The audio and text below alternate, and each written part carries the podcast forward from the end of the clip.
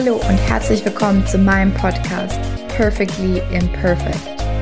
Dein Podcast für weniger Perfektion und dafür mehr Spaß im Leben. Schön, dass du hier dabei bist.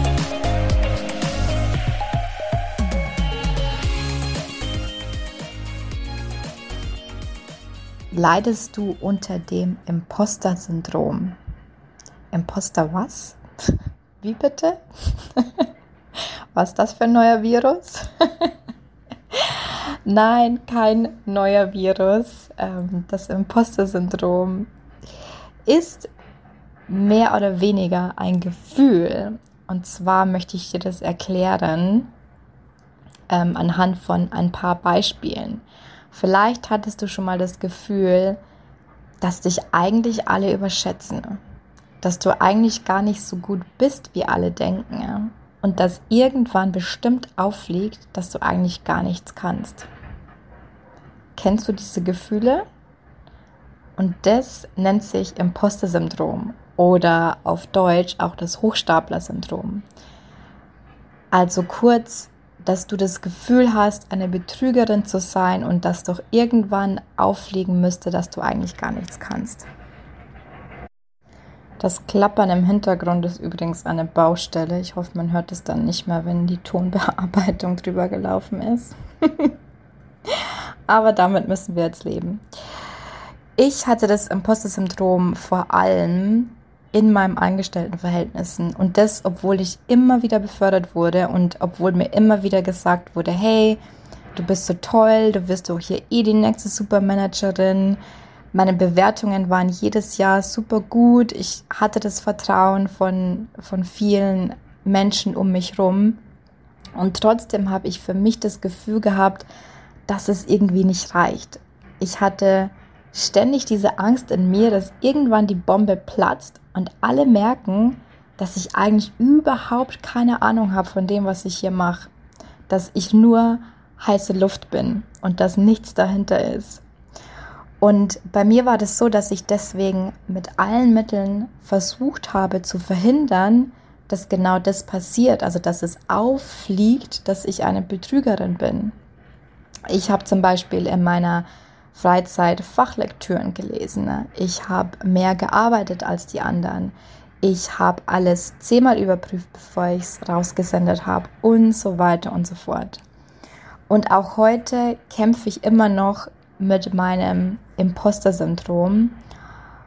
Und zwar meldet sich es bei mir aktuell dann, wenn ich zum Beispiel Lob von irgendjemandem komme, wenn, wenn ich Lob von meinen Mitbewerbern bekomme, dann denke ich mir, ach, das war ja irgendwie gar nichts, ne? War ja irgendwie bloß Zufall, dass so viele Leute jetzt meinen Post geliked haben. Ich, mir ist es super, super unangenehm, dass mich jemand als Experte vorstellt, weil ich mir manchmal denke, naja, bin ich jetzt wirklich ein Experte? Ich weiß es nicht.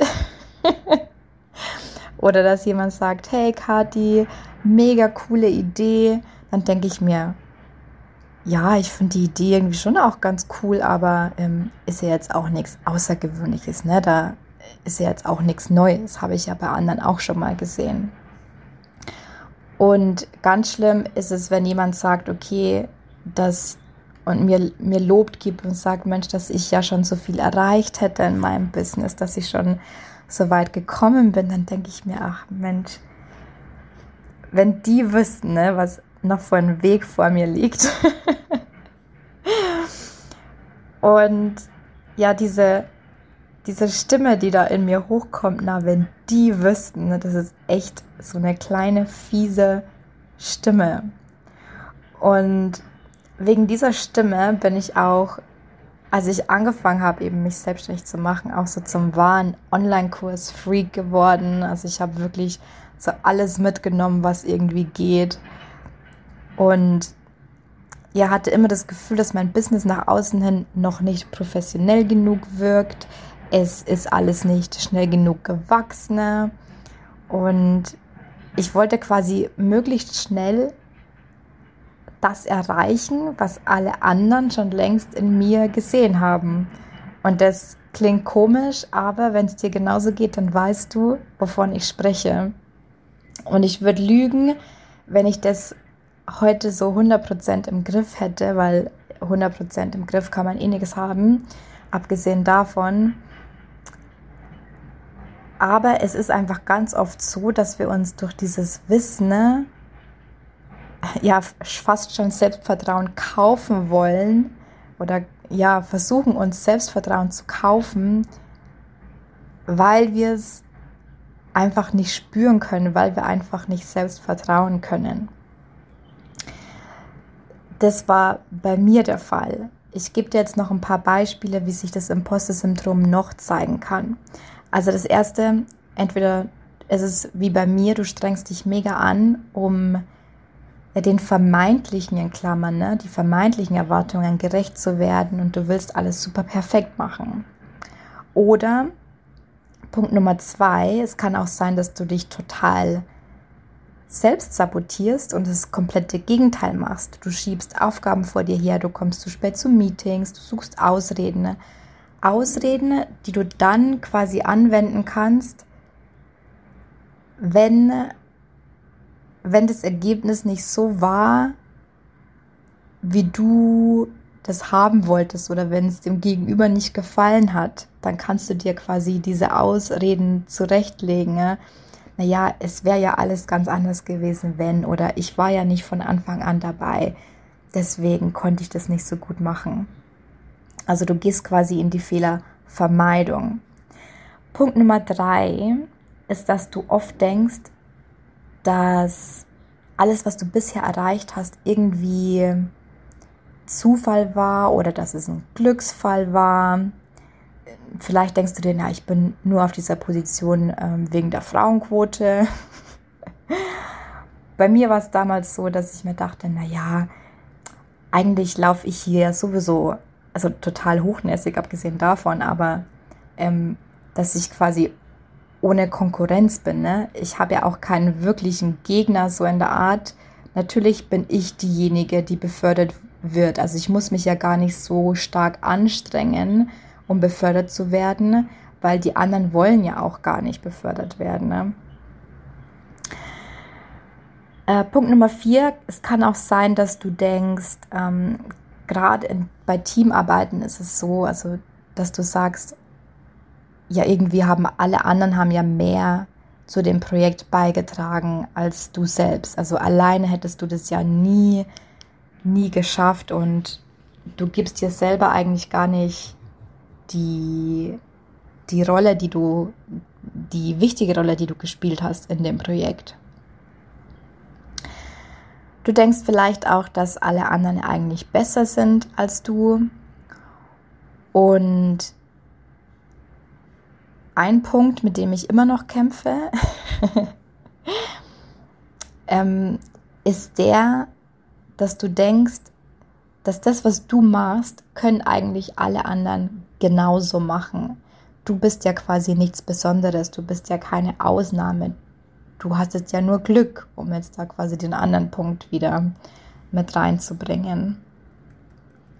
Und das alles hört sich schon unglaublich anstrengend an und ist es auch. Wenn du dich nur mit ein, zwei oder drei Punkten identifizierst, die ich genannt habe, dann weißt du, wie unglaublich anstrengend es auch einfach ist. Und deswegen möchte ich dir jetzt noch ein paar Strategien mit an die Hand geben, um dem Ganzen so ein bisschen entgegenzuwirken. Aber wenn man, was ich von vornherein sagen will, ist, wenn man wirklich sehr, sehr stark an diesem Imposter-Syndrom leidet, dann ist das nichts, was von heute auf morgen sich irgendwie ändert, weil das ja total krasse Denkmuster und Strukturen sind, die da in uns, ähm, in uns laufen. Ähm, das möchte ich noch erwähnt haben. Aber natürlich, es gibt immer ein, zwei Hebelpunkte und Strategien und ein paar davon werde ich jetzt nennen. Das allererste ist, ähm, ist es deine Erfolge anzuerkennen. Also, was dir da auch helfen kann, ist dieses Sprichwort, ich mag, ich mag Sprichwörter eigentlich gar nicht so gerne, weil ich die auch immer anders auslegen kann. Aber das Glück ist auf der Seite des Tüchtigen. Also denk nicht, dass es nur Glück war, dass du eine bestimmte Position jetzt hast oder dass du äh, so weit in deinem Business bist, wo du jetzt bist, sondern wertschätze auch das, was du dafür geleistet hast, die Opfer, die du dafür gebracht hast. Und was ich da auch noch mit reinbringen will, ist zum Thema Erfolge anerkennen, ist, dass du auch lernst, Lob anzunehmen. Das ist so für alle, die meinen kostenlosen ähm, Kurs auch gemacht haben, da erwähne ich das auch, dass wir lernen müssen, Lob anzunehmen und zwar so richtig anzunehmen. Also dass, dass wir nicht sagen dann, ähm, ach, das war doch gar nichts, ach, ach, du bist aber nett, Mensch. Sondern dass wir wirklich einfach von Herzen sagen, danke. Und das ist, das passiert auch nicht von heute auf morgen. Der erste Schritt ist, dass du einfach aufhörst, das klein zu machen. Wenn dir jemand Lob und Anerkennung schenkt, dass du einfach sagst, danke. Und irgendwann, glaub mir, irgendwann setzt der Punkt ein, wo du es wirklich spürst und wo das Lob auch wirklich in dein Herz hinein darf. Und dann ist es das Coolste, was es gibt. Der zweite Punkt, den ich mit dir teilen will, ist, dass du für dich einen Umgang finden musst, einen gesunden Umgang finden darfst mit dem Thema Fehler machen. Ich habe vor kurzem ähm, das mal auf LinkedIn auch gelesen, dass die Buchstaben, die im, im Wort Fehler sind, anders angeordnet Helfer ergeben. Fehler sind also kleine Helfer, die dich wachsen lassen. Und das fand ich eigentlich ein relativ, ähm, ja, äh, cooles, coolen Switch von dem Wort Fehler. Deine Fehler einfach als kleine Helfer zu sehen. Und ein, Schausch, äh, ein Schaubild, das ich auch vor kurzem gesehen habe, war folgendes.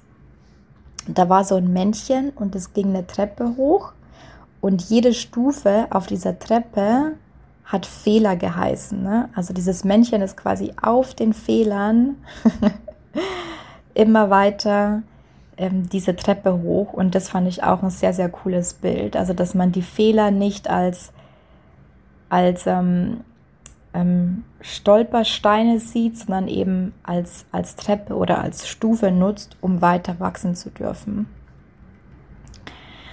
Der nächste Punkt, den ich mit dir teilen will, ist ein ziemlich großer Punkt und auch gar nicht so einfach, aber ich finde ihn super wichtig. Und zwar müssen wir lernen oder wir dürfen, müssen wir, müssen tun wir ja sowieso gar nichts. aber wir dürfen lernen, unsere Erwartungshaltung einfach ein bisschen loszulassen. Ne? Gerade in unserer heutigen Welt erwarten wir ja irgendwie immer was, ne? Wir tun was und wir erwarten irgendwie was im Gegenzug. Wir strengen uns an, wir erwarten irgendwie Belohnung. Wir arbeiten immer auf etwas zu und wir machen, machen unseren Erfolg von einem Endergebnis abhängen, abhängig. Und hier ist auch schon so ein bisschen die Lösung mit drinnen in dieser Aussage weil frag dich einfach mal, welche Erwartungen du an dich oder ein bestimmtes Projekt hast. Zum Beispiel, ähm, du erwartest von dir, alles wissen zu müssen. Oder ich erwarte von mir, morgen muss ich erfolgreich sein. Und wenn man sich das wirklich mal vor Augen führt und vielleicht auch mal aufschreibt, welche Erwartungen habe ich eigentlich an mich? Oder welche Erwartungen habe ich an, einen, an, an eine andere Person? Oder vielleicht auch, welche Erwartungen hat eine andere Person von mir, dann stellt sich sehr, sehr schnell heraus, dass es ganz oft die eigene Erwartung ist, die man hat und nicht die der anderen Person und dass die Erwartung auch komplett unrealistisch ist. Wenn man das mal schwarz auf weiß sieht, merkt man, Mensch, was erwarte ich denn hier eigentlich von mir? Das macht doch überhaupt gar keinen Sinn. Genau. Mm. Der nächste Punkt, ähm, ich hoffe, ich langweile euch damit nicht. er findet momentan wirklich Platz in jedem meiner Podcast-Folgen. Ne? Er ist aber auch extrem wichtig. Arbeitet an dem Selbstvertrauen und am Selbstwertgefühl. Das sind zwei Dinge, die sind so fundamental wichtig und wertvoll. Und wertvoll ist auch schon das Thema, weil du bist unglaublich wertvoll. Egal, ob du jetzt was erreicht hast oder nicht. Alleine deine Anwesenheit ist wertvoll. Du musst dich nicht beweisen. Ne? Und ich merke ganz oft bei, mein, bei meinen eigenen Coachings, die allerbesten Ergebnisse in einer Coaching-Session erziele ich wirklich dann, wenn ich mir quasi komplett aus dem Weg gehe. Wenn ich erstens keine Erwartungen habe, da wären wir wieder beim Punkt, dass ich keine Erwartungen habe, was ich jetzt machen muss in der Session. Ich weiß natürlich, was ich mache, abgesehen davon. ähm, aber so diese Anstrengung ein bisschen rausnehmen und diesen Druck rausnehmen und auch sich von der Erwartung lösen, welches Ergebnis jetzt der Klient erreichen muss. Und alleine manchmal meine pure Anwesenheit und den Menschen einfach den Raum zu geben, sich öffnen zu dürfen, kann für das Gegenüber alles verändern. Also im Coaching wie, glaube ich, in keinem anderen Beruf merkt man eigentlich, wie wertvoll die pure Anwesenheit einfach sein kann. Also wirklich richtiges, ähm, richtiges Anwesendsein, nicht mit den Gedanken woanders, sondern einfach ja im Moment zu sein. Das heißt, du musst, es muss nicht immer alles mit Härte und Kampf und Leistung verbunden sein. Du bist wertvoll, selbst wenn du nur anwesend bist. Das ist ganz, ganz wichtiger Punkt. Und was habe ich hier als letzten Punkt noch? Ja, das ist ein ähm, ähm, guter Punkt auch. was ich mittlerweile mache, ist, dass ich mir alle meine Erfolgserlebnisse, also so diese kleinen Yippie-Yays, die ich tagsüber manchmal so habe, dass ich mir da Screenshots mache, ob das jetzt Bewertungen von Kunden sind, ob das ja jetzt eine Anzahl von E-Mail-Abonnenten ist oder was auch immer. Ähm, Likes auf einen Post, Kommentare auf einen Post. Da mache ich mir mittlerweile Screenshots und packe das alles in eine PowerPoint-Präsentation und wenn ich merke, irgendwie mein Hochstapler-Syndrom kommt hoch und ich bin eine Versagerin, dann hole ich mir das ähm, ja in letzter Zeit öfter, öfter raus und gucke da drauf und denke mir, komm Kathi, jetzt ist wieder gut. das kann ich dir nur mitgeben als letzten Punkt. Und mehr will ich eigentlich zu der heutigen Folge gar nicht sagen. Ich bedanke mich einfach für deine Zeit, dass du mir zuhörst und hoffe, dass du wieder einiges für dich mitgenommen hast. Und auch danke für äh, eure Rückmeldungen. Ich bekomme jetzt immer öfter Rückmeldungen. Das freut mich natürlich sehr. Also vielen, vielen Dank. Es ist einfach super wertvolles Feedback für mich dabei. Also scheut nicht davor, mir zu schreiben. Und ähm, ja, ich freue mich. Macht's gut und habt eine schöne Zeit.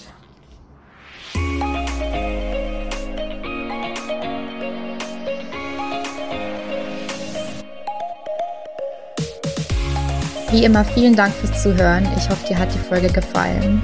Und wenn du merkst, dass dein innerer Kritiker oder dein Streben, immer besser zu werden oder auch der Gedanke, einfach nicht gut genug zu sein, dir Lebensfreude und Energie raubt, dann schau doch auf meiner Homepage vorbei, katharinasiebauer.de. Dort gibt es einen kostenlosen Kurs und du lernst in fünf Schritten, wie einfach es sein kann, Perfektionismus loszulassen und dadurch mehr Leichtigkeit und Spaß im Leben zu haben. Ich freue mich, wenn du dabei bist. Bis dahin, hab Spaß im Leben.